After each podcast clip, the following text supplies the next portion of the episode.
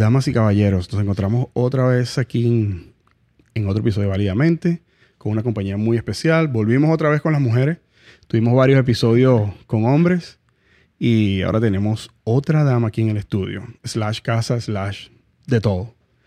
Eh, Daniela, un placer tenerte No, aquí. Gracias, qué emoción. Vamos a dejar las mujeres bien planteadas y estoy aquí Claro, claro que sí. regresando con, mis con mis mujeres. Claro que sí.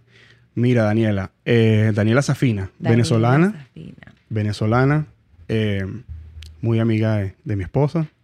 Ella eh, está muy, muy involucrada en el tema nutricional. Vamos a hablar, obviamente, de ese tema.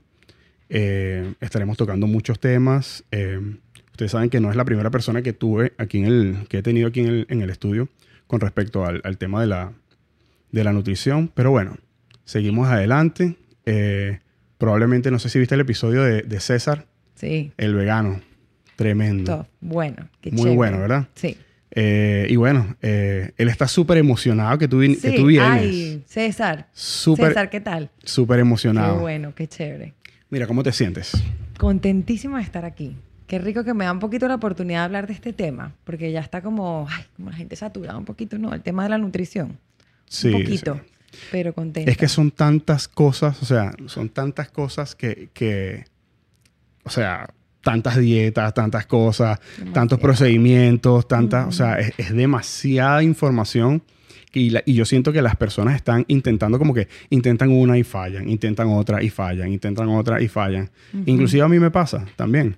Entonces, eh, cada vez que tengo la oportunidad de conversar con una persona que tiene un background con nutrición y con, con- con algo relacionado realmente Sí, con salud, nutrición, salud, y, o sea, me súper interesa Qué porque es chévere. bueno también, ¿sabes? Poner ahí un, un poquito de, de contenido de- importante para que las personas, bueno, tengan un- una mejor, tú puedes- tengan más información para tomar una mejor decisión. Tal ¿Qué cual. te parece? No, divino, me encanta. Es así tal cual. Hay, dema- hay demasiada información. Demasiada información buena, demasiada información equivocada, pero en general demasiada información que abruma. Que abruma y, y la gente pues no sabe por No, dónde agarrarlo, cómo comenzar, cómo... No, y, y no solo eso, sino eh, hay un tema también súper importante que es que se vuelven trending las cosas. Mm. O sea, todo el mundo, no, que el, el, el carnivore diet o como se llame, Sí, sí. todo el mundo comiendo carne, comiendo Sí, carne, comiendo carne, comiendo carne. Después entonces, no, que el fasting y todo el mundo haciendo fasting. Y entonces van cambiando y van cambiando Mm. y, y me incluyo. Yo, yo he tratado de todo también, ¿no? Yo no tengo sobrepeso, pero, oye, o sea, no, no, no estoy en el, en el punto como me gustaría lucir. Pero, bueno, sigo adelante poco a poco tratando de, de- de mantener por lo menos este, este, este peso que, que- que está bien, pues. Y, y, es como, yo le digo siempre a mis pacientes esto, todo el mundo, oye, en ingeniería nadie se atreve a dar una opinión de ingeniería si uno no es ingeniero. O un médico, de repente la gente es más reservada para darse una opinión de, de medicina, de salud, porque pues no nos sabe el tema. Pero en nutrición me pasa con todos los pacientes. Todo el mundo sabe. Todo el mundo come, como todo el mundo come, todo el mundo ha tenido una experiencia y como todo el mundo ha tenido una experiencia, uno tiene un juicio. Y, y son juicios reales, porque son testimonios reales que son difíciles de quitarle ese concepto de verdad a la persona. Por eso hay tanta información. Y la gente está desde hace ya años, solo que ahorita con, con las redes sociales se ve en todos lados. Pero a la gente le gusta hablar del tema porque es su experiencia personal. Entonces, oye, se vuelve Sí. una locura. no todos Una tenemos locura. experiencia construyendo un puente, pero todos sí tenemos experiencia esto, comiendo. Tal cual, todo. Y es una barrota de información para una búsqueda que no cesa nunca, que es que las personas quieren estar sanas o, si no están todavía quiero estar sana, quiero verme bien. O sea, esa búsqueda está. O entre me quiero ver bien o quiero estar más sano. Me quiero ver bien o quiero estar más sano. Entonces siempre va a estar la búsqueda de información. ¿Dónde busco? ¿Dónde busco? ¿Dónde busco? Entonces, la información que esté más disponible, la agarro. La información que esté trending, la que esté popular, la agarro. La que le funcionó al pana, al vecino, le doy. Y es, es complejo, es complejo porque si es algo que está buscando todo el tiempo todo el mundo y es una inf- información que está disponible a toda hora en todos lados, ¿cómo agarramos la información correcta para que nos funcione a nosotros? Cuando todos tenemos un sistema diferente. Completamente diferente, completamente diferente. La nutrición es chévere. Hay gente que ahorita que te escucha, que va a escuchar tu podcast, este audio y, y qué rico que puedan regalarse este ratito.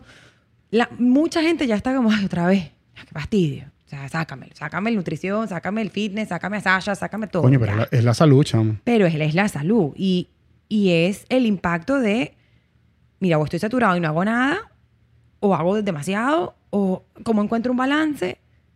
Al momento que cada persona le funcione, pues ojalá que se encuentre con este pedacito de información y que sea de ayuda, que sea, que sume y que pueda cambiar de repente un poquitico la perspectiva de lo que vienen haciendo. Tú sabes que em, a mí me pasa algo que todos tenemos como que nos creemos como expertos y, y en el tema de la nutrición, ¿no? Yo voy a poner mi, mi punto de vista, ¿no? Yo no soy experto en nutrición eh, y no tengo, o sea, ningún background. O sea, sé bastante porque em, he experimentado bastante. He estado flaco, he estado gordo, he estado fuerte, he estado rayado, he estado más grande, no sé qué. Entonces he hecho muchísimas diferentes tipos de dietas, ¿no? Em, pero fíjate, en el tiempo que yo he estado más flaco, más rayadito, más así como más fuerte, más me enfermaba, me sentía más débil, no sé, porque yo sent- y y de- después, o sea, hubo un momento que hubo una de las de, de- de- un momento de mi vida que tuve un accidente, tuve que usar un collarín y, y entonces no podía hacer ejercicio. Y en ese momento, o sea, que yo salía, caminaba, no podía hacer ejercicio fuerte, pues, pero podía caminar y salía. Me sentía súper saludable comiendo así como que me- la comida que me daba mi mamá y más nada. Sin, comiendo, sin comerme las seis pechugas de pollo, los no sé cuántos gramos de, de arroz y, haciendo el cheat day que después el otro día me sentía terrible. horrible, horrible. Entonces como que yo estaba así como que, coño, qué arrecho que me siento bien y debería sentirme mejor cuando estoy como que más flaco, más en forma, entrenando más y no sé qué. Y entonces era, era todo lo contrario. O sea, ¿qué opinas tú de Eh, eso? es- esto, para darte un poquito de contexto de, de dónde vengo, ¿no? Yo, yo practico una nutrición, no es muy popular el nombre y suena medio, medio hippie, ¿no? Yo practico nutrición intuitiva. Es un, es un, no es un movimiento porque está basado en ciencia, pero es un approach, aquí me disculpas el bilingüe, No, dale. que surgió hace unos 15 años, te puedo decir, y ha sido la cosa menos popular del planeta. O sea, nadie le paró. Sacaron eso hace 15 años, un montón de gente, un montón de, científicos, nutricionistas lo estudiaron, lo publicaron, lo probaron y nadie le paró. O sea, fue como los resultados excelentes, era una cosa súper prometedora y se quedó ahí como boom.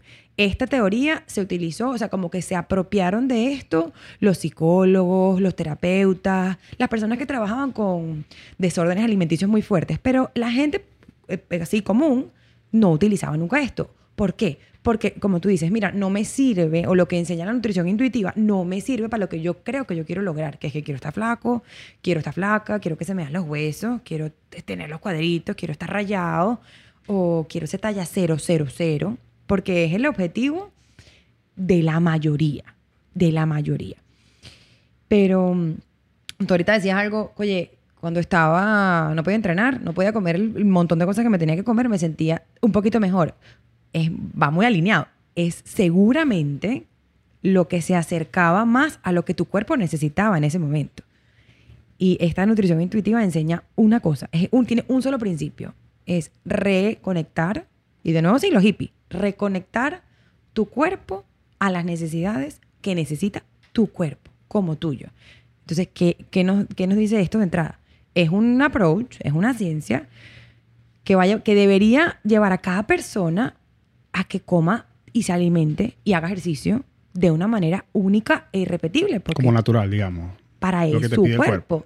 Y si todos los cuerpos son distintos, y si todo el tiempo estamos pasando por cosas y todo el tiempo estamos cambiando, es imposible que se parezcan, que se parezcan uno con otro lo que comemos o lo que tenemos que comer de ejercicio.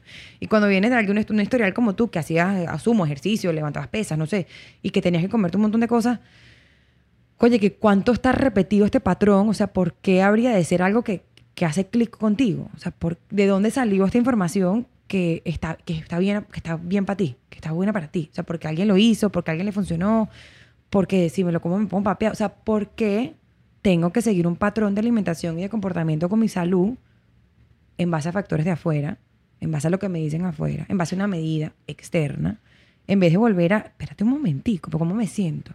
Pero ¿qué ¿cómo me va este plan? El cheat desde el día siguiente que me toca porque si no me muero, si no como azúcar en cinco días estoy de mal humor, pero me siento más, o sea, ¿cómo me está yendo con lo que me toca o me corresponde hacer para verme de cierta manera. Mis pacientes, eh, pacientes, clientes, como se identifiquen ¿no? con el nombre, las personas con las que trabajo, casi siempre son miserables. O sea, tengo que hacer esta dieta, quiero verme así, quiero lograr esto, soy miserable, pero no importa, o sea, lo logro. O sea, en el proceso, miserable. Pero si me veo así, yo lo hago. Tú dices, oye, y, y si no llegamos nunca a lo que tú quieres lograr, pasamos e- el tiempo eterno miserable. ¿Qué es lo que pasa con la mayoría? Que pasamos de plan en plan porque no funcionó, porque no lo logré, porque no llegué a donde me quería ver, porque no sé qué. Y pasamos a meses de tiempo, de años, de, de, de uff, en una miseria en nuestra relación con la alimentación y con nuestro cuerpo. Y nunca terminamos de hacer las paces con eso. Fuerte, pues. No, o sea, yo te digo, ahorita que estás tocando el tema de, de extremo y no sé qué, me vino a la memoria algo que, que yo escuché y nunca conocí a nadie que tuviera eso, que es algo súper tonto, pero la, una, un- una gente que se ponía una, um, ¿cómo se llamaba esto? Algo sublingual o alguna cosa de esta para, para forzarte a no comer. O sea, in- llegar, llegar al punto de incomodarte, ¿sabes? Tu funcionamiento de, de- de tu boca para, para que te doliera comer o para, ¿sabes? Suprimir, por- Suprimir. suprimir completamente el, el- ¿cómo se llama? El apetito, El apetito pues. la alimentación como tal. O sea, hasta dónde podemos llegar con un ideal, o sea, de querer vernos. Y, y por lo general las personas que hacen eso, esas cosas extremas no son los que, los que tienen sobrepeso. No, no, no, no, no. No son los que tienen sobrepeso. Claro. Son los que quieren ir un poco más allá Ujú, de donde, de, de- de lo natu- de lo normal, de lo natural. Mira, y es, es tanta la, la- al extremo en los que podemos llegar. O sea, es tú haces este ejemplo y de repente el que te escucha dice, no, bueno, pero yo no estoy ahí. Yo no hago esas, yo no hago esas salvajadas. No, yo no me voy tan loco, yo estoy normal. Y he tenido, he tenido, no, yo, o sea, es que yo lo he vivido, cosas tan sencillas, pero al- igual de extremas que suenan algo así. Tengo hambre, me voy a comer un chicle. O sea, es, y tú dices, bueno, pero te estás tratando de, pero espérame, tengo hambre, o sea, sé que tengo hambre, tengo hambre. Los síntomas físicos de que tengo hambre, pero me voy a comer un chicle pa- para ver si el hambre se me quita. O tengo hambre, no, no, tómate un vaso de agua. Es, que son comportamientos sencillos, típicos de todo el tiempo. El café es fantástico. Tómate un café. O piensa en otra cosa, ponte a hacer ejercicio. O sea, todo menos siéntate y escucha que de, de repente qué te está diciendo el cuerpo. Un momento. O sea, vamos a, vamos a ver. Es como, yo le decía, yo le daba un ejemplo a una paciente hace poquito y se reía, me decía, no es lo mismo, pero sí es lo mismo. Es como que yo, yo te digo, "Oye, quiero hacer pipí, quiero ir para el baño. Entonces tengo ganas de hacer pipí. Y una persona te diga, no, no tienes ganas de hacer pipí. Piensa. Está en tu mente. Y tú dices, no, pero, no, me creo que, me la creo que quiero ir al baño. Ah, Tú conoces bien los síntomas del hambre y de ganas de ir al baño. Creo pues. que sí. No, pero no es. Toma agua, toma agua. Eso no es que tienes ganas. Si tomas agua se te quitan las ganas de pipí, pero ya va. Pero si es un es un es una es un cue, no, ya, y me cuesta muchísimo traducir esta palabra. Es un Suéltalo, suéltalo. eh, un cue fisiológico. Es una manera de tu cuerpo de decirte tengo una necesidad, tengo que hacer pipí, tienes que ir el baño. No me tomes agua, porque eso no es lo que te estoy pidiendo. Eso se llama sed. Ahora la, la pregunta que te hago. ¿Cómo empiezas a Mm. escuchar tu cuerpo? Porque si- escucho mi cuerpo, lo que me pide es Nutella, Galletas, chocolate, pizza. galletas, Sí. pizza, o sea, todo. Por lo general las cosas con, con- con más carbohidratos. Ujú. Eh, ¿cómo, cómo hacemos? ¿Cómo, cómo empieza ese descubrimiento de, de- de tu cuerpo? ¿Cómo empieza ese- esa evolución que tú dices? Porque al principio tu cuerpo te va a decir, ah, me vas a dar la, como dicen los boricuas, me vas a dar la verde. Come pi- cómete cuatro Entonces, pizzas, come, no te muevas. No te muevas. Es como, esta analogía es chévere, chévere. Ve- vete conmigo porque si no es medio rarita. Va, va así. Imagínate que estás en una relación tóxica. Tóxica, chamo. Ajá. Hay mucha gente que ha estado, o ha estado en relaciones malas o sabe, sabe de gente. Entonces todos tenemos ese ejemplo por ahí. En las relaciones tóxicas existe comunicación. O sea, la gente habla, pues. Claro. Que la comunicación sea efectiva, esa es otra cosa. Pero hay comunicación. De repente la comunicación, una relación tóxica son gritos, son pataletas, no sé, lanzo un vaso o te digo cualquier cosa irónica. Existe un intercambio de información, pero pues no está de la manera, no está encaminada de la manera correcta. La relación con la comida no tiene nada distinto a una relación con una persona. Si yo quiero establecer una comunicación real, yo tengo que seguir el patrón de una comunicación sana con una persona. Va más o menos por esta, por esta línea. Yo para hablar contigo ahorita, si yo quiero comunicarme contigo de una manera efectiva, tengo que tener claro dos cosas. Primero, yo y tú, pues no nos conocemos. O sea, no, yo no conozco todo tu historial, tú no conoces todo el mío y tengo que estar abierta a lo que tú me vas a decir. Tengo que estar abierta, no tengo que estar de acuerdo, pero puedo estar abierta, igual tú vas a estar abierto a lo que yo te voy a decir. Chévere. Y segundo, tengo que aprender a escuchar. Por lo mismo de que no sé de por dónde vienes, o de repente no me sé tu historia, o de repente no sé por lo que tú has pasado, tengo que aprenderte a escuchar. Con la comida es exactamente igual, con nuestra relación con la comida. Desde chamo nos quitan la relación sana con, nuestro, con, con lo, lo, que siente nuestro cuerpo y cómo nos los pide. Más la gente que se crió en cultura latina, culturas de descendencia europea, donde la comida es un factor tan importante de, de amor y de cariño y de, y de crecimiento y de cuidado la, la cultura latina. Te metes, te metes con la cultura, con, con, eso lo comentaba César, con la arepita de la abuela, con el pastel de chucho de la tía. Entonces es, es, algo no solamente físico, no solamente psicológico, es algo también cultural. O sea, te estás metiendo con la cultura de la gente. Y, es, y si hay algo difícil de cambiar, coño, la cultura. La cultura y el crecimiento y los papás y cómo se, y cómo se pasa con generaciones. Desde que estamos chiquiticos, que tú tienes una chama, no sé si te ha pasado que estás, tú quieres que tu chama coma, porque yo quiero que coma. Sammy, no te para hasta que no te coma el almuerzo porque no has comido. Entonces, e, esas son las primeras experiencias en las que empiezan los chamos cuando están chiquitas, que rompen, ¿no? Las que crean una desconexión inicial con la relación con la comida. ¿Por qué? Qué casualidad que todo el mundo tiene hambre a la hora de almuerzo, a las 12 una. Todo, el, todo Miami tiene hambre a la misma hora. Hmm. todo el mundo sale a comer porque todo el mundo tiene hambre. ¿Y la cola de Chick-fil-A? porque todo el mundo le dio hambre a, la a las 12 y media. Eh, entonces es, ok, esto es, sin irse a extremismo, esto es que todo el mundo tiene hambre a la una o que todo el mundo está adoctrinado para comer a la una. Tradicional, cultura, no es grave, o sea, pero tenemos que tener un horario y una, claro. Pero desde chamo la hora del desayuno es la hora en la que yo te pongo el plato de comida, no la hora en la que tienes hambre. Imagínate qué desastre si uno le da una comida al chamo a la hora que tiene hambre, está todo el día uno cocinando. Pero cuando viene el almuerzo y tu chamo no quiere comer y se acaba la hora de comer, mira, tienes que comer ya porque ahorita es que tienes que comer y si no comes ahorita no hay comida hasta las 8. Entonces tú tienes un, ya empiezas desde pequeño creciendo eh, en una situación en la que, no, mira, tengo que comer porque mi mamá me dijo, mi papá, y no sé si tengo, yo no sé si tengo hambre o no tengo hambre y no sé cómo saberlo. Creces pasaron 20 años, 30 años, y hoy yo le pregunto a una persona cualquier, te pregunto a ti de repente, ¿cómo se siente en tu cuerpo cuando tú tienes hambre? ¿Cómo te sientes tú cuando a ti te da hambre? Eh, bueno, empieza primero, el estómago mío es súper, ¿sabes? Suena durísimo. te escucha, ok. O sea, empieza a sonar el, estómago, em, empieza como en el medio, después empieza como a, bajar, después... Eh, me, da como sed, me da, me da como sed. Em, y yo soy, yo estoy, paciente tuyo sería terrible. Yo sí, a mí me da hambre y yo, nada, joder, café. Me tomo un café y dale para adelante. Bajar, bajar el hambre. Y, bajo el hambre. Y mm. con eso voy ahí y hasta que me vuelva a dar hambre, más o menos, a veces como a las 4 de la tarde. Entonces, pero sí, o sea, trato de, o sea, juego con mal con mi cuerpo, porque cuando, tengo hambre no como. Realmente. Y, sé que tengo hambre. No es como que... El tema mío no es saber que tengo hambre, es que me dan ganas de comerme todo, menos lo que debo. Chévere, ¿no? Y ahí vamos. Y tú estás ya con el paso 4, pero estás en un paso chévere de identificar. Hay gente que todavía no sabe ni siquiera lo que tú acabas de hacer, no lo puede hacer. ¿Cómo se hace? ¿Cómo se siente cuando tienes hambre?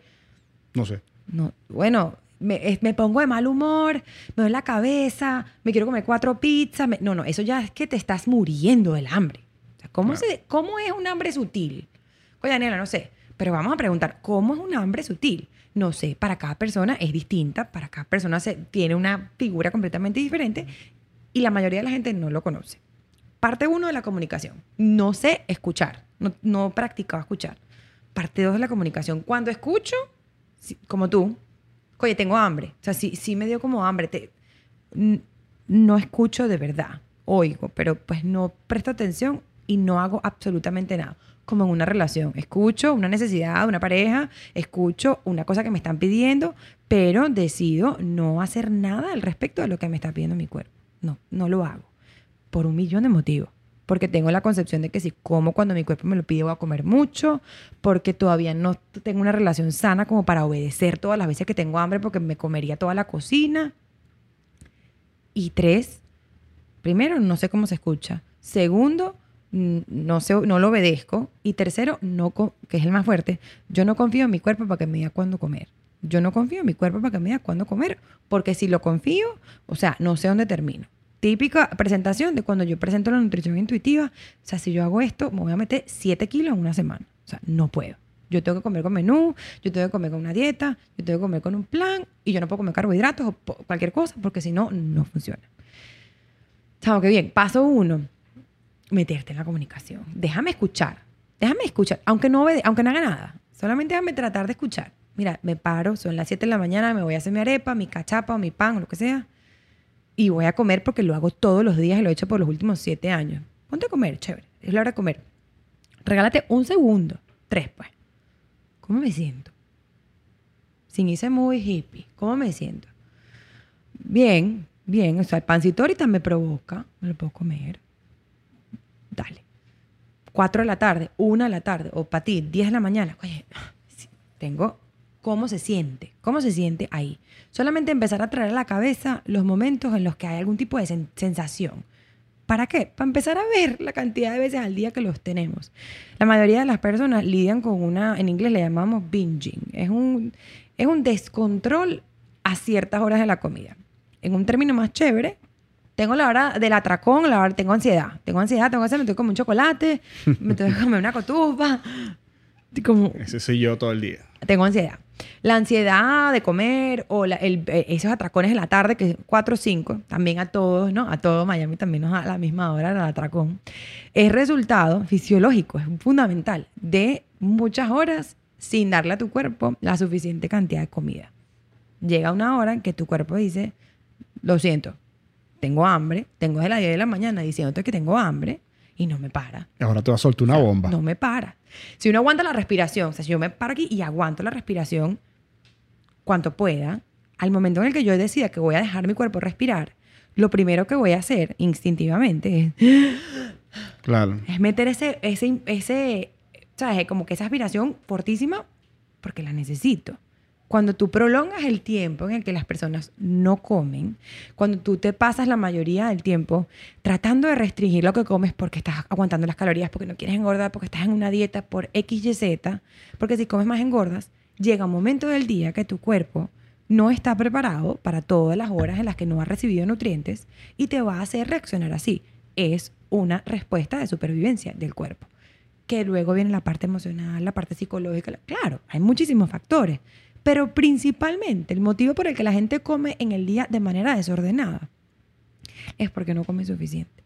Incluso las personas que después en la tarde, noche, etcétera, tú ves, pero esa persona sí come mal, O sea, se comió cuatro panes, una Nutella, una pizza, después una, una Coca-Cola, después se cenó un plato de pasta, no sé qué, se la pasa comiendo full. La mayoría de esas personas, hasta el momento del descontrol, no comen suficiente. Pasan la mayoría del tiempo aguantando y llegan a un momento en el que ya tu cuerpo no aguanta más. Y em, es un ciclo como de absoluto descontrol. Sí va, sí va por... Sí, sí, sí.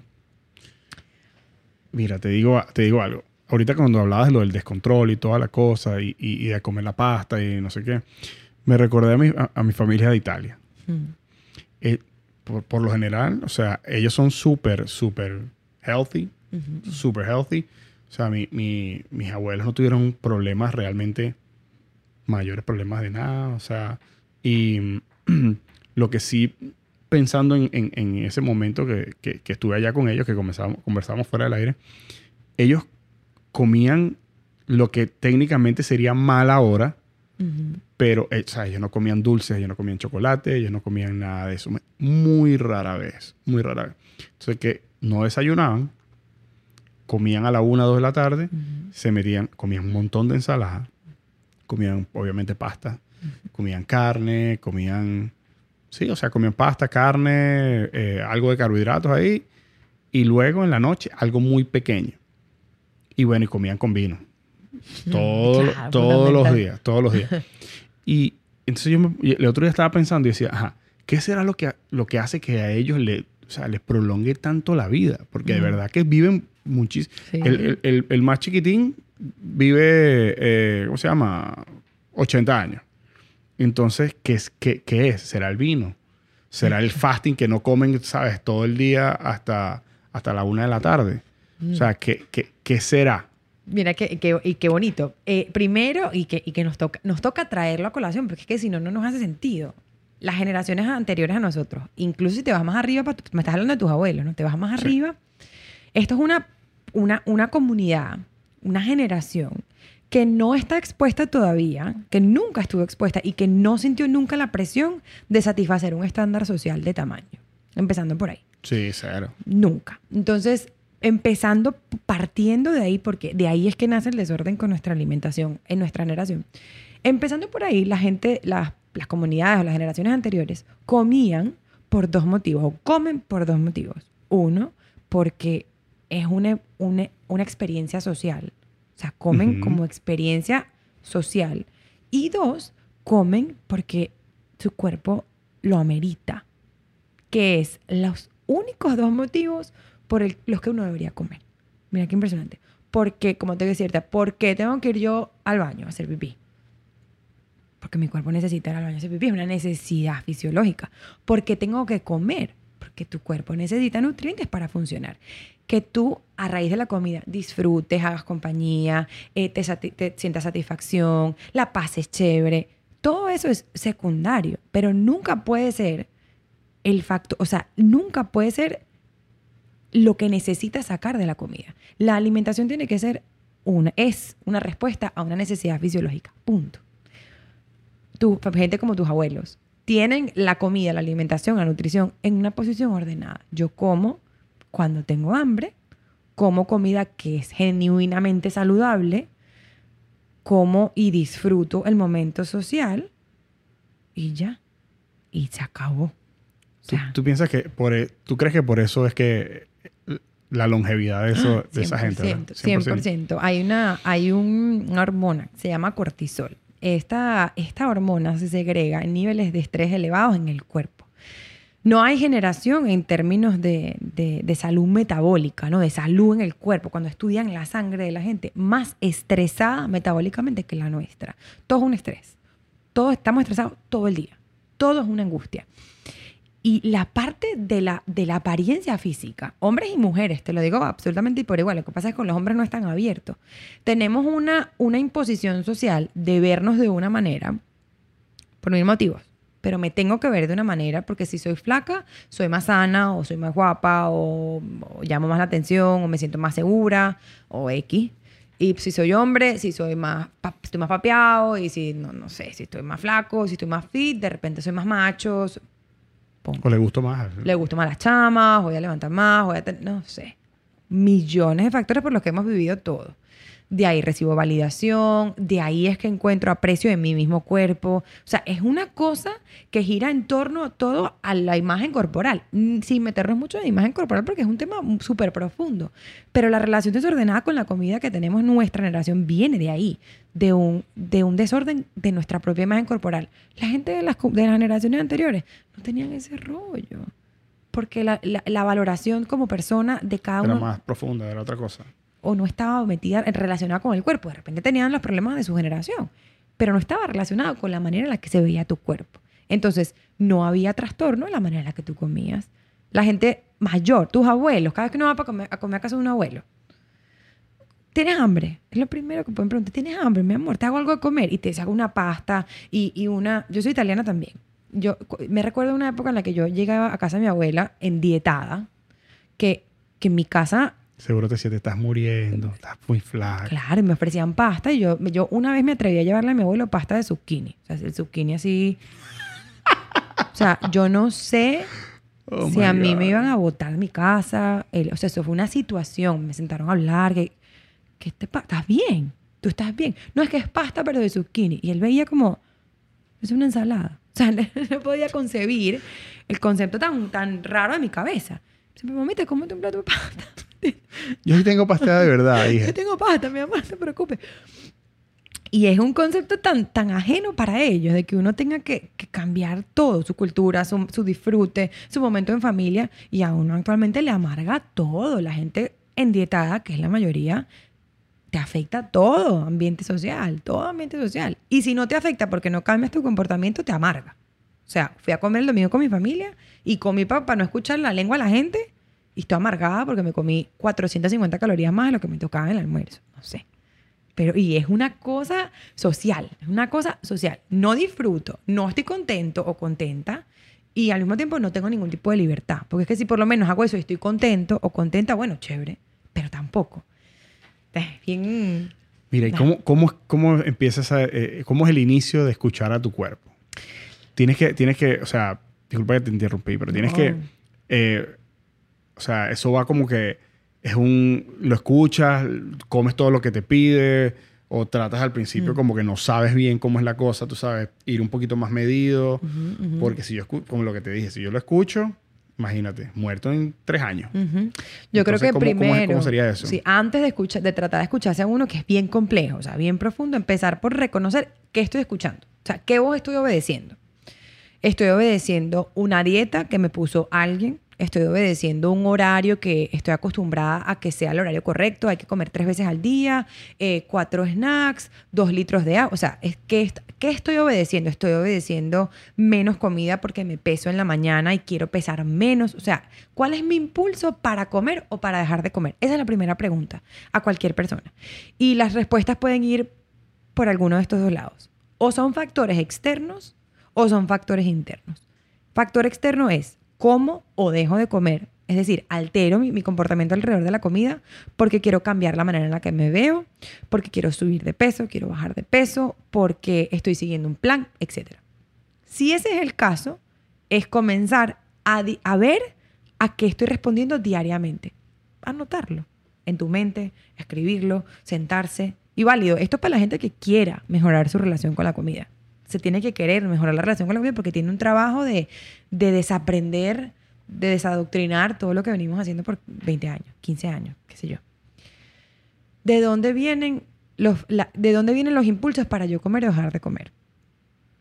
Una vez que los tengo, o que más o menos me di cuenta, para la gran mayoría de las personas que me pueden escuchar hoy, son factores externos. La gran mayoría si son por ahí, y vamos a irnos por ahí, porque el que no sea por ahí, el que ya esté respondiendo a factores internos, está mucho más adelantado en nutrición intuitiva que otras personas. Vamos a irnos por el obedezco a factores externos. Ok, yo sé que como porque sé que tengo que desayunar, porque es la comida más importante del día, porque si no como después. X. O voy a almorzar y como, pero no como ciertas cosas porque quiero bajar de peso. O sea, ya identifiqué que a lo que yo estoy obedeciendo son cositas afuera. ¿Qué tengo que hacer? Uno, cada momento de comida, ya sea las horas de comida a las que estás acostumbrado, las horas a las que frecuentemente comes, los momentos en los que tú estés sentado con la comida, hacerte una pregunta, te le decía esto, una preguntita sencilla. ¿Cómo me siento ahorita? Eh, Suena raro, suena eh, incoherente, suena, ay, qué incómodo, pero qué pregunta tan boba. O sea, qué pregunta tan boba me hace esta chama. Me sentaba en la comida en la mesa y yo pregunto, ¿cómo me siento? ¿Cómo, cómo me siento? Quiero, cómo está esto, esto que voy a comerme ahorita, ¿qué tal? O sea, ¿qué tal? Y lo que empieza a salir de esas preguntas tan sencillas es impresionante. Es impresionante si uno lo empieza a hacer consistente. ¿Cómo me siento? Chamo, yo ahorita no tengo hambre. Yo no sé por qué me estoy sentando a comer. Si tú quieres después comer o no comer, eso ya es secundario. Pero vamos a empezar solamente por el paso uno. Plantearte la pregunta. Identificar, por lo menos. Plantea la pregunta. 10 de la mañana, me da hambre. ¿No? ¿Cómo me siento? Oye, me duele el estómago, me está doliendo la cabeza. O sea, me está, me está, estoy incómodo, estoy pensando en comida, no me puedo concentrar. ¿Qué estoy haciendo? O sea, y el awareness de qué estoy haciendo. Me estoy tomando una taza de café. O sea, estoy claro que, que- que mi cuerpo yo creo que me está pidiendo comida, pero me estoy tomando una taza de café. Chévere. Hora de almuerzo. Me hice la ensalada de pollo con lechuga, con tomate, con todos los vegetales sin carbohidratos, porque es lo que estoy comiendo, porque es lo que tengo que comer. Otra vez, ¿cómo me siento? Rico, oye, qué rico, me provoca. Chévere, esa siempre va a ser una opción. O, verá, chamo, qué fastidio, qué hambre. Me provoca un plato de pasta. Me provoca son poner unas papitas. Tan sencillo como comenzar a eso. Cuando tenemos cierto tiempo, ciertos días, ciertas semanas en las que uno ya se siente como que la, la respuesta va a ser muy repetitiva, en una y otra vez, en una y otra vez. Es darle como un voto así chiquitico de confianza a lo que te está pidiendo tu cuerpo. ¿Por qué? Que se va a ver desordenado al principio. Claro, tu cuerpo al principio, como lo dijiste ahorita, es exacto, te va a pedir cualquier barbaridad. O sea, cualquier barbaridad. Si tú continúas con la preguntita de cómo me siento, qué quiero, cómo estoy ahorita, a la, tú te como, ponte que a las 4 de la tarde tu cuerpo te pidió un- una pizza de Nutella y te la metiste completa. Ok, ¿sabes qué? Esta, esta flaca me dijo que yo obedeciera a mi cuerpo, yo lo hice. Está loca, pero bueno, yo me la comí. Chévere. Si tú al día siguiente te pones a la misma hora y se te vuelve a antojar la pizza, pero tú haces la tarea de volverte a preguntar cómo me siento, la cuarta, quinta vez que tú te metes esa pizza de Nutella, va a llegar una respuesta genuina de tu cuerpo que es, "Ay, yo no quiero Rechazo. más. O sea, rico, ya me la he comido tanto que ya sé que me la puedo comer cuando te la vuelva a pedir. No quiero. Vamos a ver. Y entra y empieza. Luego, esta es como la fase del el detox, pues.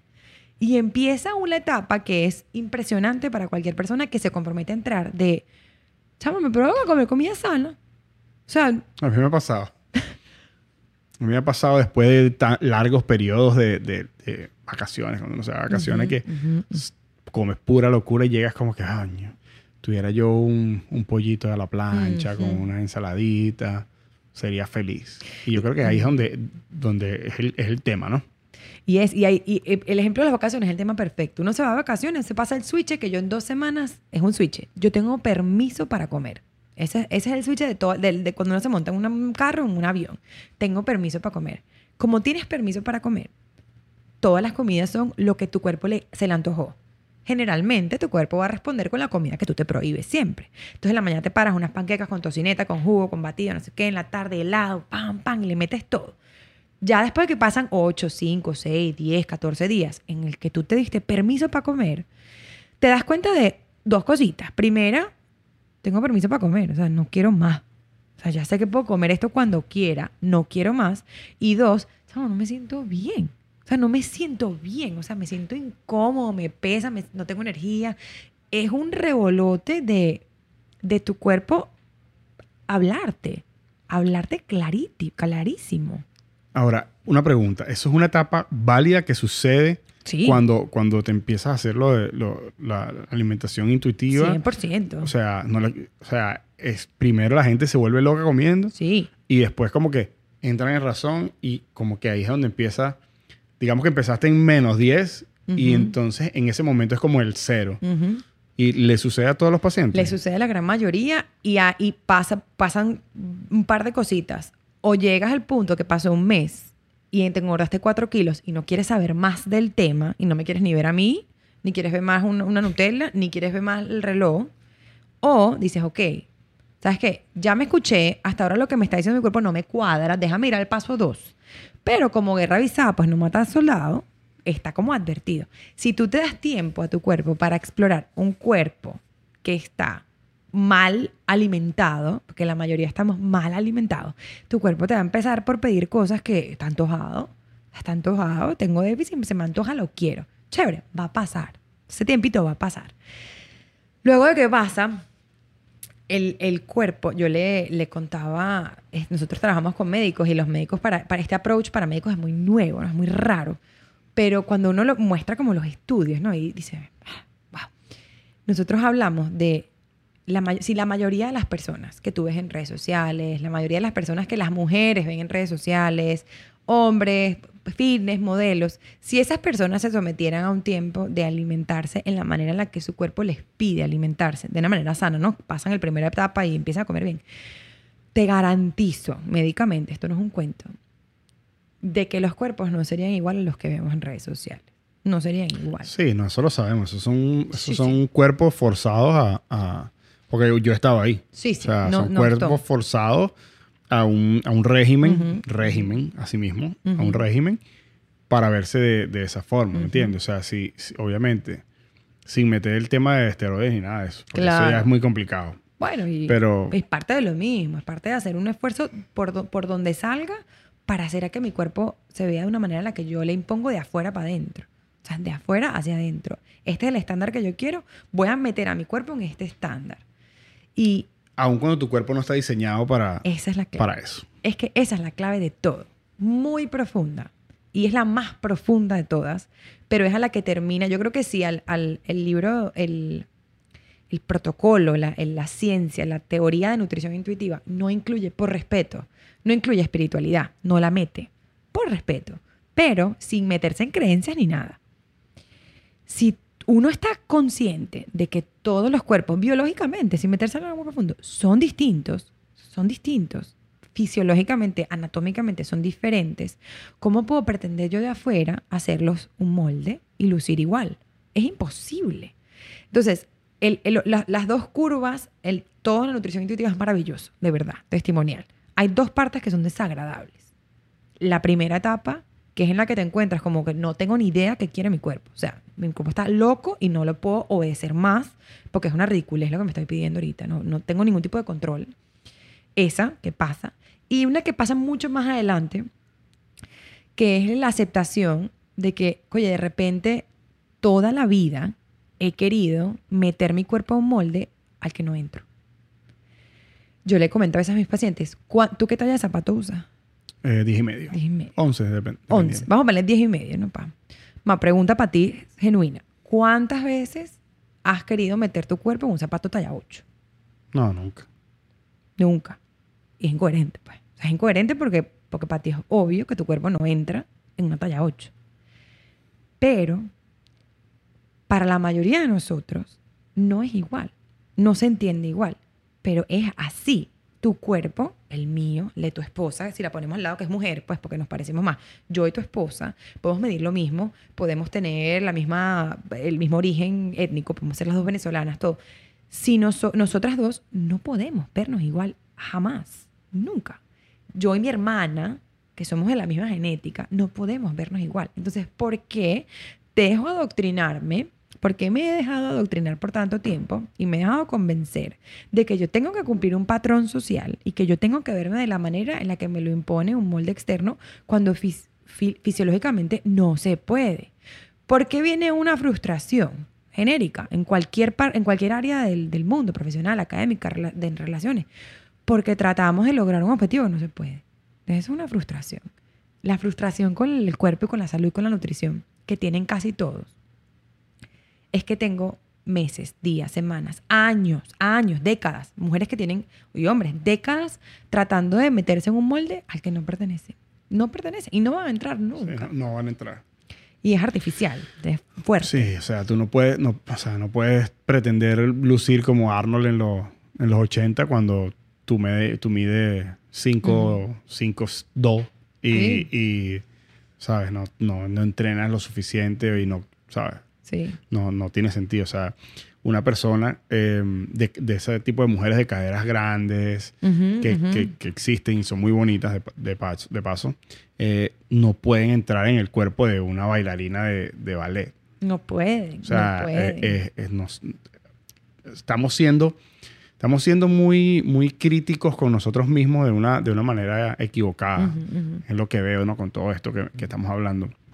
Siento que no, o sea, valoramos más el, el- el físico, el, el- el ideal de belleza que la salud. Y estamos tan, tan comprometidos con ese ideal de belleza que vamos contra nuestra propia salud para tratar de llegar ahí. Sí, y, y llega a unos extremos muy radicales. Yo trabajo eh, ahorita, trabajo en el hospital y, en- y parte de mi práctica fuera del hospital es una clínica de, que atiende en su mayoría eh, personas con des- desórdenes alimenticios, ¿no? que ya son trastornos que llevan, son un poquito más extremistas ¿no? en cuanto a la relación con la comida. Lo que puede llegar a ser una persona en su sana voluntad para obtener un ideal en contra de la propia salud que puede llegar al borde de que tu cuerpo colapse. Colapse. Y esto es un chiste con una, una vez en el colegio, una amiga mía se estaba tomando una, una medicina como, como orientales, ¿no? Y esto en anonimato, pero vale la pena mencionarlo. Unas, chi- unas pastillas chinas para bajar de peso. Estas pastillas que se metían, pa, pa, pa, ilegales. Si las bichas verdes, Las el bichas pote blanco. Ilegales, pero una cosa mala, mala, peligrosa. Y ella se metió su vaina y bajó no sé cuántos kilos. Estaba el chupada, pero así pegada. Y feliz. Y, y- bueno, y feliz. Y ella colapsó una vez y la tuvimos que llevar al hospital. Fue al hospital. Taquicardia, seguro. Mal, no, hospital. O sea, admitida para el hospital. No, esto no es cuento mío. Y dentro del chiste de, de, de, de todo, que ya esto está superado, gracias a Dios, pero tuvimos una conversación y que, bueno, sí, yo estaba casi me muero, pero era flaca. No, este es el chiste de, la, de, la, de, de las amigas. Pero, es en serio. Pero en serio, claro que era en serio. Y, y en ese momento yo tenía completa sintonía con ese ideal, completa. No, que dices, bueno, pero está, estás bella, pues estás enferma, pero estás flaca. ¿Qué es eso? No, ¿hasta dónde nos puede llevar algo? Estamos completamente adoctrinados para creer que la belleza se ve de una manera estándar y ya, o sea, se ve así. Y los, lo- los cuerpos distintos no son vistos bien. Yo soy nutricionista. Yo no soy una persona de contextura chupada, pero no soy una persona de, muy, muy grande. Mis brazos, en particular mis brazos, son un área grande de mi cuerpo. Son, son brazos grandes. Y yo me acuerdo que por la mayoría de mi tiempo, yo decía, "Oye, qué horrible. O sea, que ¿por qué tengo los brazos tan gordos? O sea, ¿por qué tengo los brazos gordos? Me da rabia tener los brazos gordos. Pesa, eh, nadaba, cualquier cosa, jugaba tenis, todo, porque qué fastidio los brazos. Y me comparaba y no me ponía... O sea, es una cosa con mi propio cuerpo tratando de, eh, tratando de entender por qué no se ve igual al de otra persona que, que si está fit, que si está lina, está flaquita. Y, brother, esos son mis brazos. Que son mis brazos. ¿Me explico? Hay un indicador, seguro lo has escuchado, el índice de masa corporal. Lo Sí, usa todo el mundo, ¿no? Famoso. todo el mundo. La mayoría de la gente no sabe que el indicador, ese número, el índice de masa corporal, lo diseñó un matemático que no tiene nada que ver con medicina, ni con salud, ni con nada, y lo hizo para eh, poder organizar la población en estratos. Y esa fue la cuenta numérica que él decidió utilizar en ese momento. Obviamente eh, concierne a tamaño, pero punto. Eso es todo el trasfondo científico del índice de masa corporal. Que luego se han hecho correlaciones en cuanto al peso. Sí, sí, claro que sí. Pero nadie, nadie estudia las estadísticas de entender que el índice de masa corporal menor a 18.5, que es el que todo el mundo quiere estar, todo el mundo quiere estar en cero, tiene un valor de mortalidad casi del doble que un índice de masa corporal de una persona con sobrepeso o con obesidad. Pero a la gente no le importa. Pero esto no importa. ¿Sabes? Si yo estoy, no estoy sana, pero estoy flaco o estoy flaca, yo estoy bien. A eso es lo que yo quiero llegar. Y, y es difícil, un poco más, un poco más para la gente de nuestra generación, porque ahorita está muy de moda el sí, hay que ser sano, hay que, eh, queremos hacerlo por la salud, hay que cuidar el cuerpo, honrar no sé qué, pero la gente todavía no lo está haciendo por esos motivos. Todavía no lo estamos haciendo por esos motivos. Sí, no, yo creo que yo creo que todavía estamos respondiendo al ideal, al, al ideal de, de belleza en vez de, de la salud. Y si, si escucháramos un poquito más, más al cuerpo, imagínate, yo todavía, yo no tenía ni idea de nada de esto. Cuando, cuando sí. estaba así con, con que, que tú venías, yo pensaba, ah, pero y, y trataba como que de, de buscar comparaciones Ujú, ujú. eh, y pensaba como que las personas que no tienen tanta libertad que no los dejan salir. Ujú, ujú. Cuando salen, hacen todo de, de una vez. Pero si tú, lo, si tú le das esa, esa libertad constante, más de una vez probablemente va a querer quedarse en su casa. ¿Entiendes? O sea, cual. es- es- es- limitarte, limitarte hace que explote. O sea, Sí, sí, 100%. y ahora, ¿cómo, ¿cómo luego que pasa esa etapa de que, ok, ya escuché mi cuerpo, ya me metí las 25 pizzas, ya me metí todo eso, ahora quiero comer saludable? ¿Cómo el, el- el balance entre comer saludable, no comer saludable, que debe haber, me imagino, eh, ¿cómo, cómo, ¿cómo se maneja eso? O sea, Sí. luego que llegas a ese punto, O sea, sí se puede y me, me acuerdo mucho que mi, mi- cuando yo empecé a ejercer nutrición, yo ejercía nutrición en una práctica tradicional de nutrición. Venía la gente, quiero bajar de peso, quiero hacer esto y esto y, y yo lo había hecho en el pasado, yo, sabía, yo sé cómo hacer una persona que baje de peso porque es una cuestión matemática, es sencillo. sí. Pero cada vez que salían, yo decía, ay, esto, se siente horrible. O sea, esto es verdad que- que esto es fatal. O sea, no, no me cuadra. ¿Cómo se puede hacer para que una persona lo viva distinto? Bueno, Empezar con esta nutrición intuitiva lo tuve que empezar a hacer yo porque no lo había hecho jamás. Y suena muy bonito. O sea, tener una relación con la comida libre y sana, en la que todo es chévere, yo como lo que quiero, mi cuerpo lo que me pide y estoy tranquila, estoy tranquilo. Es un proceso largo, es prácticamente un proceso terapéutico, necesita acompañamiento, es la sugerencia, o necesita por lo menos la intención de, de, de, de informarse de la manera correcta. Para esto ahorita hay libros, podcast, personas que lo practican. O sea, un montón, incluso hay personas que ejercen esto en redes sociales, personas que son eh, advocates de este movimiento en redes sociales que uno puede incluso acompañarse de ellos, ¿no? Pero si es posible, no me parece que es a corto plazo, es mucho más rápido perder 10 libras, no comiendo carbohidratos, pues, y haciendo 40 minutos de cardio todas las mañanas. Es mucho más fácil, pero es mucho más satisfactorio, mucho más liberador. Y, lo, bonito es a dónde lleva. O sea, es convencer, convencer a la persona que está escuchando sin agenda secundaria, ¿no? Porque no hay beneficio, de que puedes llegar a estar en una situación en tu vida en la que confías plenamente en que tu cuerpo te va a decir qué comer, cuándo comer y cuándo parar. O sea, yo confío que mi cuerpo me dice cuando estoy full y que se pueda ver de una manera que yo voy a restaurar. Yo tengo un date con mi esposo, yo voy a comer y yo me siento, me, me, me, pedí un plato de lo que yo quería comer, provocó comer en ese momento porque es lo que yo quería comerme, me lo como y soy capaz de sentirme saciada a mitad del plato y parar de comer y dejar la mitad del plato y, y estar satisfecha con, mi, con, lo que, con lo que pedí, satisfecha en cuanto a cantidad y no tener ese, ese, ese rollo de remordimiento de conciencia, estoy bien. Yo me río porque yo soy go big or go home. ¿Qué? Dale, dale, hasta que se acabe. es que es un cambio de, de, de, Y como te digo, es para la, para la persona que, que no se siente cómoda en su relación actual con la comida. Porque es hasta que en verdad te sientas incómodo que tú dices, tengo que cambiar. Y la mayoría de la gente que ha llegado a mi consultorio es que estoy agotado, agotada, no puedo hacer una dieta más. O sea, no puedo. Ya. O sea, si tengo que engordar 40 kilos, me los meto y ya. Ayúdame a vivir en paz con 40 kilos más porque no puedo. Estoy agotado. Y es agotador. Es, es agotador socialmente. Es agotador psicológicamente es agotador con la plata. O sea, es agotador en todos lados y no tienes ningún tipo de libertad. Es una cosa demasiado artificial. La, mucha gente vive en un um, estilo de vida saludable, ¿no? Eh, que se ha vuelto excesivamente, obsesivamente saludable. Eso tiene un término inclusive. Se llama ortorexia, sí. Ortorexia. Es el desorden alimenticio que lleva a la persona a ser excesivamente saludable por fuera, eso es lo que veo, pero es un comportamiento basado en el miedo de perder la manera en la que me veo físicamente. Mucha gente no sabe que, que sufre o padece de esto. Esto no es para etiquetar a la gente, ¿no? Qué fastidio.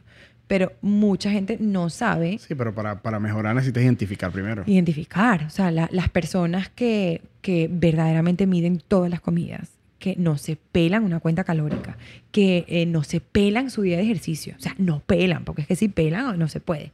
Son consideradas socialmente como las personas que tienen fuerza de voluntad y disciplina. Esas son, esas son las categorías positivas que le da la sociedad. Es que ella es demasiado disciplinada. O que él es demasiado disciplinado. Él es demasiado fitness. O sea, tiene una fuerza de voluntad, wow. Yo no. Yo fracaso. O sea, yo no soy así. Yo no soy lo suficientemente buena. Es, es, completamente insostenible. Y la tendencia que pueden tener las personas que lo logran manifestar visualmente es porque rasgos en su personalidad que les permiten tomar más control de esa situación. Que sea sano y que sea liberador, no. No. Una relación con la comida saludable se ve así. Y al que, al que no le guste como suena, es válido para que uno hacer haga un análisis propio de su, de su régimen. ¿no? Una relación sana con la comida se ve como como cuando quiero comer, cuando tengo hambre, no cuando quiero comer, como cuando tengo hambre, dejo de comer cuando estoy satisfecho, no cuando estoy lleno, cuando estoy satisfecho, incluso si estos dos comportamientos implican comer a horas raras o, no habituales, tengo completa y absoluta libertad de tener un buen momento social y si eso implica comer, si eso implica irme fuera de lo que es mi rutina de alimentación, lo hago. Y me muevo por salud y no me muevo por quema calórica. O sea, me muevo porque me gusta cómo se siente el movimiento en mi cuerpo. Y no porque tengo que hacer ejercicio para poder comer. O sea, como que muchas, muchas personas. Ya hice mi cardio del día, ahora sí me voy a disfrutar mi desayuno. ¿Me entiendes? Pero ¿y si, y si hoy no te puedes hacer el cardio del día? Estás complicado. Bueno, entrena en la noche y dale para adelante. y dale para adelante. Me imagino. yo. Por eso. Entonces, mira, es algo muy... O sea, lo que dices suena demasiado, demasiado bien. Demasiado, demasiado bien. Pero siento que hay como que un punto de una madurez hasta emocional, podría decir, que, que tienes que llegar para poder... O sea, yo no me imagino dejando un plato por la mitad. O sea, Me enc- me- a mí me, me, me encanta esta, esta honestidad, sí, porque es demasiado real. La, la, hay un componente, como te decía, que no lo involucra la práctica científica de la nutrición intuitiva. No está. Por respeto o porque no, no, no sé, no está. Y si pudiese reescribir ese libro, le pondría esa partecita. Es la, el por qué tengo que ser sano. Esto ya es una práctica personal y yo la pongo con mis pacientes porque la creo. Y principalmente porque no me funcionó de ninguna otra manera. No me funcionaba. Hice todo y no me funcionó. Es el entendimiento de por qué yo tengo que honrar a mi cuerpo. Por qué yo tengo que honrar mi salud. Y si requiere un... Si hay una, una partecita adicional ahí que, que ya es un viaje muy personal. Y, y es chévere, es chévere porque te lleva a... Mira, puede- incluso este tipo de preguntas te pueden llevar a la conclusión de que, mira, es que sabes que genuinamente a mí ahorita no me interesa eso de honrar a mi cuerpo. No me interesa. O sea, no estoy en el... Quiero estar fit, quiero, quiero verme así y no estoy en esa página todavía. Y chévere. O sea, súper chévere. la honestidad ante todo. Sí, pero las personas que em- embargan este viaje, si llega a un punto, es exactamente lo que tú estás diciendo, ¿no? Pues me estás demasiado adelantado. De, de ¿por qué? O sea, porque este, este nivel de, de introspección con lo que voy a hacer o dejar de hacer o con la comida. Y es porque hay un motivo para honrar la salud que tienes en tu cuerpo. Yo siento que tú aquí parado, tú, tú como persona, ¿no? Como hombre, como papá, como esposo, como, como individuo, y esta es mi creencia personal, estoy convencida de que tienes una misión. Y, Claro. y no sé cuál es, ¿no? Yo, tú sabrás o, o- o estarás en, trabajándola, o cada quien tiene su misión. Y creo fielmente en eso. Y ahí es donde mi creencia me acompaña. Yo creo que el cuerpo está para acompañarte en esa misión. O sea, yo necesito que mi cuerpo esté en su óptima, eh, en su óptima condición, porque yo tengo mucho trabajo que hacer. Yo tengo una misión muy grande. Y, y te digo yo en términos, la persona, ¿no? Como persona. Ujú. Y si en verdad tú estás eh, a- en, la, en, el, en el punto de, ¿sabes qué? Sí, yo, yo, soy, yo soy único y yo tengo una misión importante. Sí, nuestro cuerpo es nuestra herramienta por la, en, en la cual vamos a hacer las cosas. Pues, o sea, Tal y cual. tu herramienta tú tienes que tratar de hacerla lo más prolongable Total. posible. Y bueno, esta es una herramienta que está ahí para eso. pues. Total, es tal cual así. Pero sí requiere una, un interés o un... O de, de repente llegar a un punto de, de- de no estar satisfecho más con la manera en la que se hacen las cosas. Porque como tú me dices con toda honestidad, mira, de repente esto no es lo que yo voy a hacer ahorita. O sea, yo no me veo ahorita yo dejando como un plato a la mitad. No, pero sí, sí estoy como que... Bien. estoy analizando mi relación con la saciedad. Y, está, y súper válida. Entiendes. Porque así como la relación con la comida, con el hambre, eh, de repente no está tan top, la saciedad, estamos en una cultura consumista, pues. O sea, y, y el está muy atado al placer. O sea, yo ahorita me como algo y qué rico. O sea, y qué rico por los 10 minutos de placer que me puede generar. Y antes de yo tomar esa decisión, a mí me da igual cómo yo me vaya a sentir, si me voy a sentir mal, si me va, si me va a bajar la energía, si voy a estar amargado, si después a lo- me da igual. Pero el placer del momentito que me lleva a tomar cualquier decisión del momentito. Pero si lo dices acertadísimo. O sea, si hay un nivel en el proceso de nutrición intuitiva en el que corresponde que la persona se encuentre, ¿por qué voy a hacer esto? ¿Por qué me interesa honrar a mi cuerpo? ¿Qué- ¿En qué creencia, en mi sistema de valores, en lo que yo creo en el fondo, de donde venga la religión que sea, la creencia que sea, la práctica personal que se tenga, ¿dónde está el cuidado de mi cuerpo en mi sistema de valores? Porque si solamente está, y es válido, si solamente está, o si está, para no minimizarlo, ¿no? Si está en el, bueno, yo quiero verme bien, a mí me satisface verme bien, y yo siento aprecio por mí misma cuando me veo bien, mi autoestima se siente mejor cuando yo me veo bien, es válido. Y, hay que entender en dónde entra la alimentación en el sistema de valores. ¿no? Cuando se pueda acomodar la alimentación dentro de ese, ese sistema a yo tengo que honrar mi cuerpo porque complete la línea, o sea, complételo tú. Cuando se podamos respondernos personalmente esa pregunta, ya es un viaje distinto, pues, ya es un viaje súper diferente. Y, y se hace súper personal. Ya ahí es un, un, un- es que es, es un, es un viaje personal y es chévere. ¿Qué opinas de, de, de las personas que basan su alimentación solamente plant-based? O sea, los veganos, pues. Plan B. ¿Qué opinas, sí. ¿qué opinas de, de eso? Que Ujú, ujú. se puede combinar, me imagino, también. ¿no? Sí, sí. Yo creo que hay una persecución ahí de. O sea, siempre, siempre la intención es querer estar más sano, ¿no? Y, tengo mucho contacto con personas veganas, vegetarianas, o que tienen, o paleo, ¿sabes? Que siguen un, un régimen alimenticio porque. por salud. Mientras sea por salud. Oye, bienvenido sea. Si tú has tenido tu viaje personal contigo y tú te has dado cuenta que en el tiempo lo que a ti te hace sentir mejor, lo que a ti te hace sentir con más energía, lo que a ti te hace bien y te funciona tu cuerpo, que es distinto al mío, es no comer animales, chévere, no comas animales. Al pri- o sea, tiene algo muy súper básico, que esta- esa gente escucha su cuerpo. Ey, Total, o sea, Total. Si, si, si, si paran de, de comer animales, la mayoría de las personas que yo conozco que son veganos ujú. son por los efectos que causa ciertas comidas Ujú, en ujú. ellos. Claro, después hay muchos más que, que piensan, no, sí, los animales, el, el conejito tal, o, o- o las vacas no tienen la culpa, o el calentamiento global y todas esas Sí, cosas. sí, sí. Hay otras personas también que piensan igual. Pero una vez que las perso- es- es- esas personas se meten en, el, en a ser veganos, ya empieza como que un todo. Ujú, Empieza como un todo. Así, así es César. O sea, él empezó por salud y entonces como que después fue involucrándose, involucrándose, involucrándose al punto de que ya, ¿sabes? No utiliza los mismos desodorantes, no utiliza... Y yo siento que es algo súper válido porque ese, ese pana es feliz. O sea, Eh. él es feliz con su vaina. ¿Me entiendes? Amén. Entonces también conozco otras personas que, que, que son paleo, que van con, lo, con el paleo. sí, sí. Igual, ¿sabes? Esa gente es feliz, a comer hasta carne cruda y todo. sí, epa. O sea, y son, son felices y, y- y- y listo, pues. Ujú. Pero es, es- es bonito como las personas, por escuchar su cuerpo, por salud, hicieron ese cambio. No tengo ni idea si él, si él cómo, cómo come él, si es intuitivamente o, o lo, o lo que sea. Mm. Pero sí es una persona que está súper consciente de su, de su alimentación y de cómo se siente. Sí. Y tuvimos una conversación también que él, él decía, yo soy vegano. Sí, es verdad. Pues, o sea, yo puedo comer Oreo, pues. Claro. Y si me como una, caja de galletas de Oreo, ¿sabes? Me, me va a sentir mal.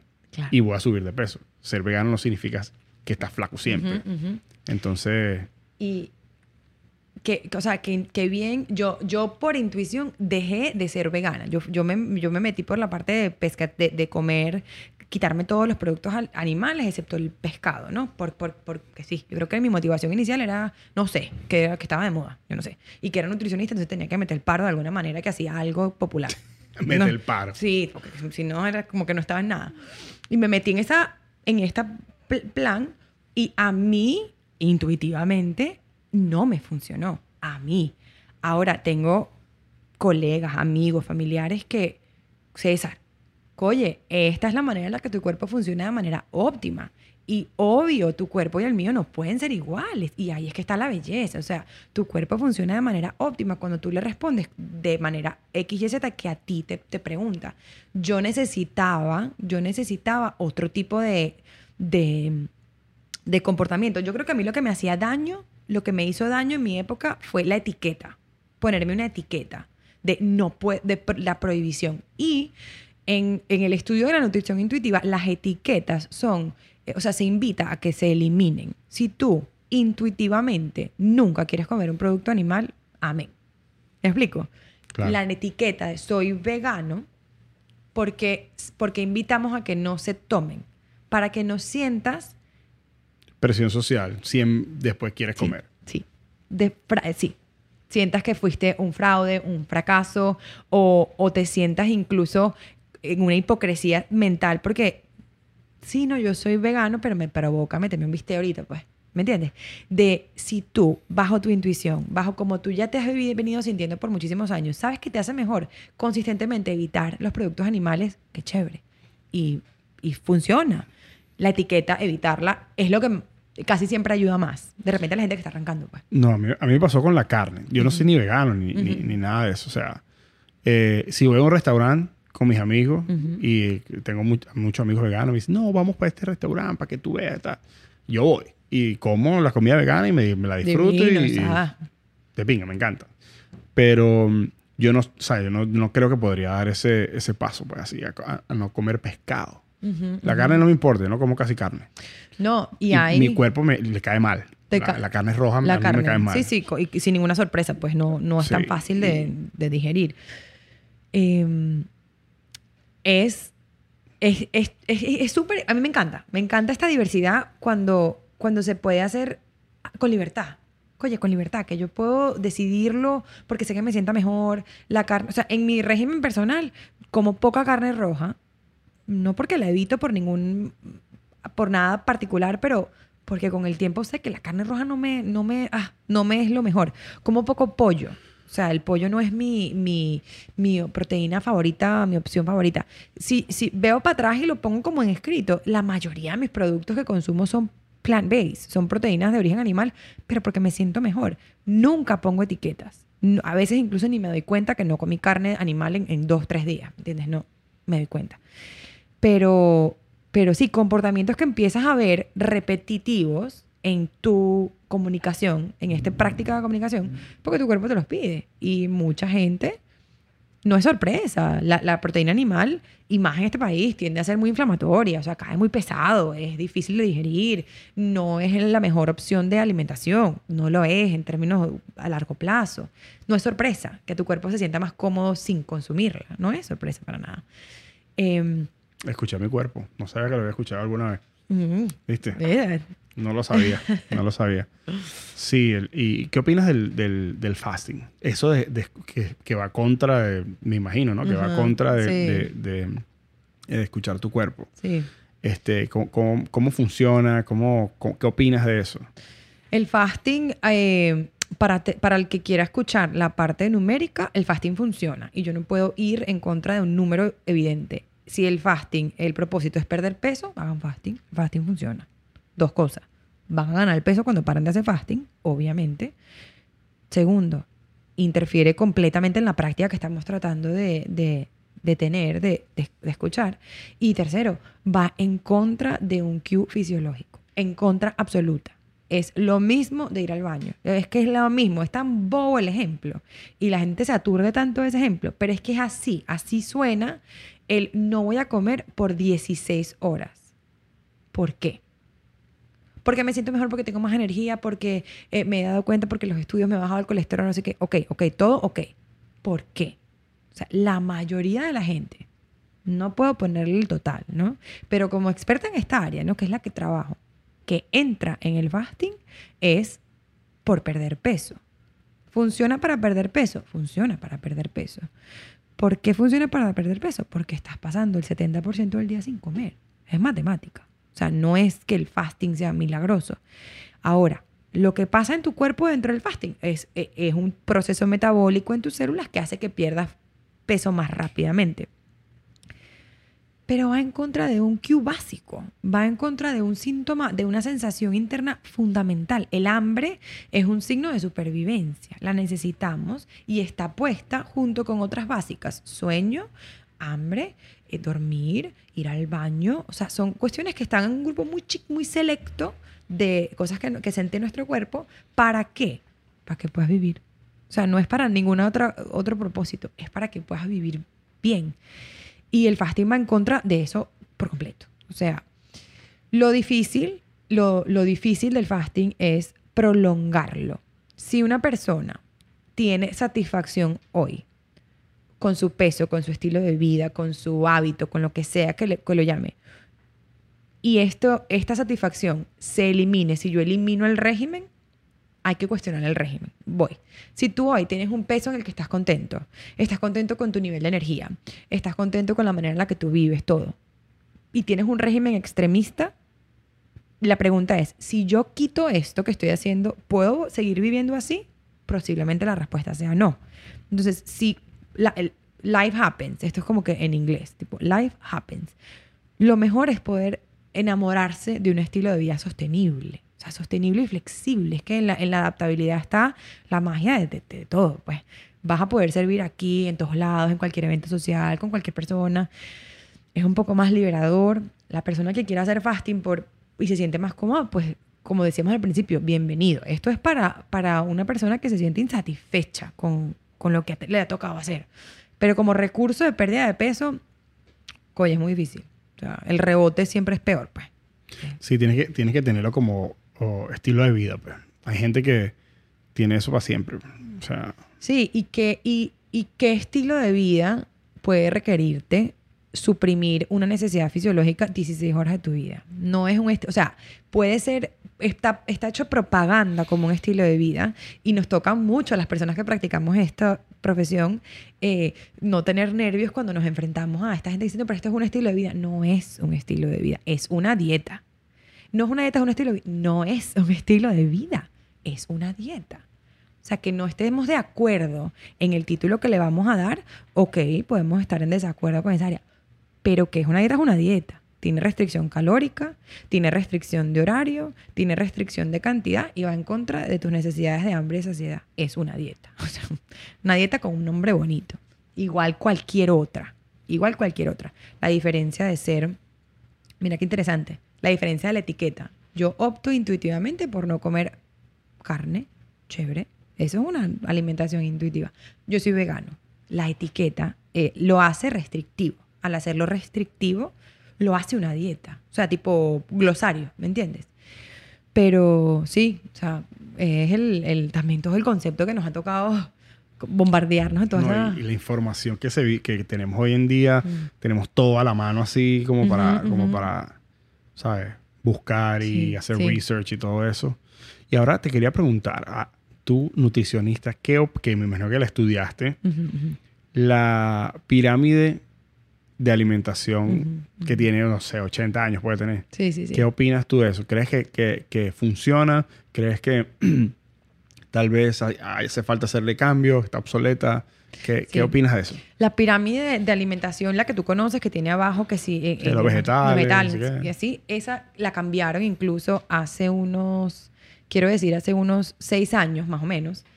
Eh, la, la- la eliminaron, ¿no? Como que el sistema de salud lo eliminó y puso un sistema que se llama My Plate, que es un plato, que es un plato dividido dividido en áreas y dice la mitad del plato dice vegetales, un cuarto del plato dice carbohidratos, un cuarto del plato dice proteína y el otro dice leche, o sea, un montón de cosas así.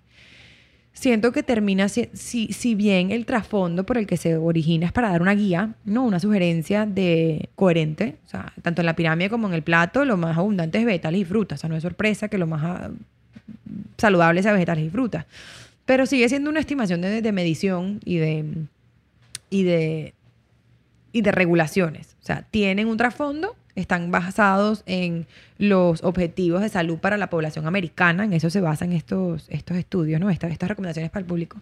Y pues en general están bien, en general están bien. Creo que poca gente las ve ya. O sea, creo que si la gente pudie- ve- viese más eso, en cambio las dietas, todas las dietas que hay ahorita, de repente estuviésemos un poquito más acorde, porque lo, lo bonito de ese tipo de programas es que no eliminan nada, son inclusivos. O sea, todos los programas nacionales llama, sea el motivo por el que sea que surgen, no, no eliminan ninguna, ningún alimento, pues. No, no eliminan ninguna, ningún macronutriente ni ninguna categoría. Entonces, es un poquito más flexible. Ahora, eh, hablando, cambiando un poquito el tema, el déficit calórico. Sé que en mi, en mi humilde conocimiento que tengo de todo esto, sé que la única forma de perder peso es matemáticamente Déficit calórico. déficit calórico. Tú Ujú. puedes hacer la dieta que tú quieras, incluso tú puedes hacer fasting Ujú, ujú. y tú puedes, digamos, no sé, pasar dos días sin comer, sin los dos días gastarte 6.000 calorías Sí, y te comiste 10.000, no, vas para arriba igualito. sí. Vas sí, para arriba igualito. ¿Cómo, ¿Cómo hacen ustedes? ¿Ustedes tienen un- una herramienta que les permite calcular el déficit calórico que necesita cada persona? ¿Es algo individual? ¿Sientes que nece- necesitamos Sí. como que un estimado para todos?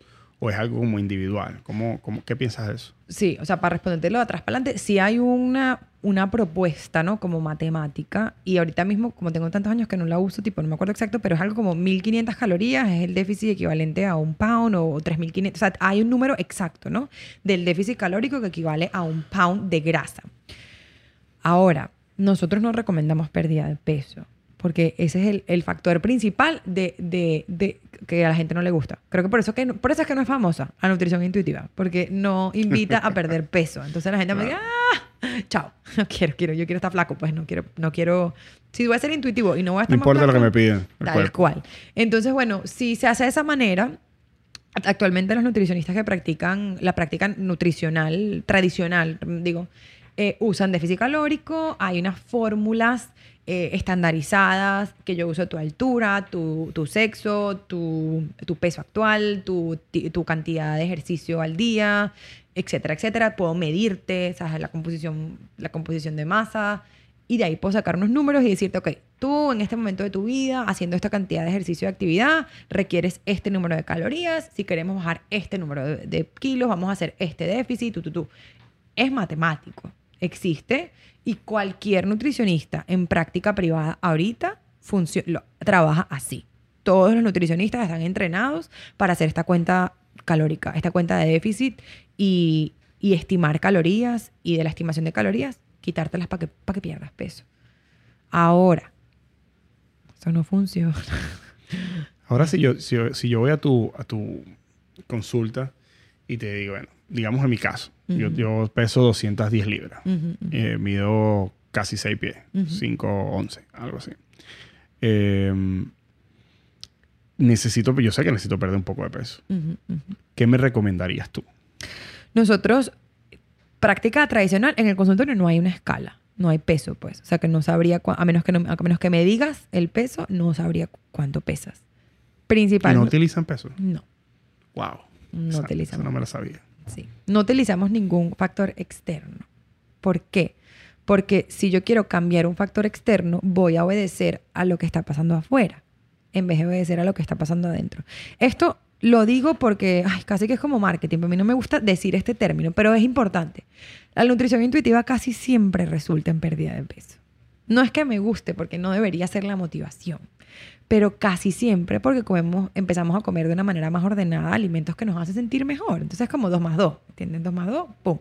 Me empiezo a mover porque me quiero sentir bien, empiezo a comer comidas que me hacen sentir más energía, como las cantidades de veces al día que mi cuerpo me pide y paro cuando me siento satisfecho. ¿Me entiendes? Es como magia. Casi siempre la gente resulta acomodándose en un peso. Acomodándose en un peso es saludable, no necesariamente el peso que creemos que es saludable. Pero no em, si tú vienes a la consulta, no te preguntaría el peso. Trabajaríamos otros indicadores de salud. En un consultorio tradicional de nutrición, te pregunto cuánto pesas, te mido la grasa corporal, te mido, te mido de repente la proporción de músculo y te pregunto cuánto ejercicio haces. En un consultorio de nutrición intuitiva, te pregunto cuántas horas al día duermes, cuánta agua tomas, cómo está tu salud mental, cómo está tu ansiedad, cómo está tu depresión y cómo está tu estado de ánimo y después trabajamos ahí. O sea, son factores completamente diferentes. Nosotros buscamos salud integral y el otro busca un número. Entonces es el número a toda costa, a toda costa. Y se logra, se logra el número. Muchas personas logran el número. La mayoría lo revierten, pero ajá, incluso logrando el número, el motivo principal por el que la gente va en búsqueda de ese número no se logra. La gente quiere ser feliz. Puede. Yo quiero estar feliz. La mayoría de la gente cree que estando más flaco va a estar más feliz. ¿Por qué? Mil motivos. Si yo estoy más flaca, voy a llamar la atención a más chamos y voy a salir con más gente. Si yo estoy más flaco, de repente me voy a ver más, más chévere y voy a me voy a ver más profesional. No sé. Me van a hacer menos bullying o me voy a sentir más seguro o no sé. Cualquier motivo personal que uno pueda tener. No se arregla. Llega la gente a ese nivel, al final del, del camino, perdiste el peso que tenías como objetivo, la sensación que tenías al principio sigue latente porque no se resuelve con un factor externo. En, la nutrición intuitiva tratamos de trabajar la salud integral. ¿Cómo te sientes? Porque comes lo que comes. ¿Cómo te sientes después de que comes lo que comes? ¿Cómo estás durmiendo? ¿Cómo está tu humor? ¿Cómo está tu día? Cuéntame qué tal. ¿cómo, ¿Cómo te va? ¿Estamos bien? ¿Estamos mal? ¿Estamos más o menos? ¿Estoy deprimido? ¿Estoy ansioso? ¿Estoy por...? Y es un... Es prácticamente, nosotros hemos tenido que hacer entrenamiento cuando practicamos con esto de, de consejería y de terapia, pues porque porque no es lo que, lleva, lo que aprendimos en la universidad. No es nada de lo que aprendimos en la universidad. Salud integral es todo menos pe- pesar ciertos kilos. Y está comprobadísimo estadísticamente. La gente, la gente más infeliz son estos influencers, estas personas que, que, tú, que uno envidia por los atributos físicos. Y si aún así te estamos diciendo, esta gente no está feliz, esta gente no está contenta, están, están deprimidos, están, cometen suicidio, no estamos bien.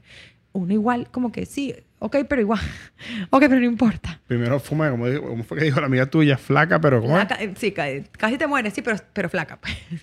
Entonces es como, wow, ¿cuántas experiencias tenemos que tener hasta que yo diga, ya, tiene que llegar a eso? Igual que la relación tóxica con una persona. Que tú lo puedes ver afuera y dices, ya te lo dije, te lo están diciendo, ya sé, no, no está bien. Pero tienes que vivirlo, llorar, desangrarte de la, de la amargura para decir, mira, ¿sabes qué? Ya. Y ojalá mucha gente llegue ahí. O sea, mucha gente llegue ahí porque es, es bien liberador, es bien chévere. Si tuviéramos que enumerar como que las etapas de, de, de la alimentación intuitiva, Ujú. ¿cómo, la, ¿cómo las enumerarías? O sea, ¿cómo, ¿cómo serían las fases? Vamos a hacerlo aquí on the spot, ¿no? Porque nunca lo había hecho, pero me- me- me- lo, que, lo que vemos casi siempre. Primero es como aceptación, ¿no? Aceptación de, de qué hago y cuáles son mis motivadores. Creo que ese sería el primero. El segundo puede ser, wow, como el desprendimiento del control. Como aceptar, dejar el control. Aceptar primero que, que quiero cambiar algo, después soltar un poquito el control que tengo con la comida, después entrar en una relación de confianza. Ah, Voy a confiar. Ojo que no estoy hablando en términos médicos, que todo aquí No, es no. como espiritual, pues. Confiar un poquito y reevaluar mis valores. Y esto es como, no es lineal, es como... si O sea, no- no tiene un orden como, te voy a romper el micrófono. Es como, una, como un rebote, es para atrás y para. Es un proceso bien dinámico de, de cuestionarte lo que haces y por qué lo haces. Y, y es así con todas las verdades que, a las que la gente llega en su, en su vida, pues. Después de que yo, no importa cuántas verdades recibo, hasta que yo no me cuestiono por qué hago las cosas y cuáles son las verdades que, que rigen, tú también, soy y cuáles, y cuáles son las verdades que rigen ese comportamiento, no puedo. Entonces, sí, afrontar como que la realidad de lo que estoy haciendo con mi comida, aceptar como el descontrol, confiar y reevaluar los valores. Están súper complejos esos, esos títulos, pero, pero si te busco otros, como pierde, como pierde el sentido de lo que en verdad es. Es un proceso de ver primero, oye, ¿qué estoy haciendo? ¿Y por qué?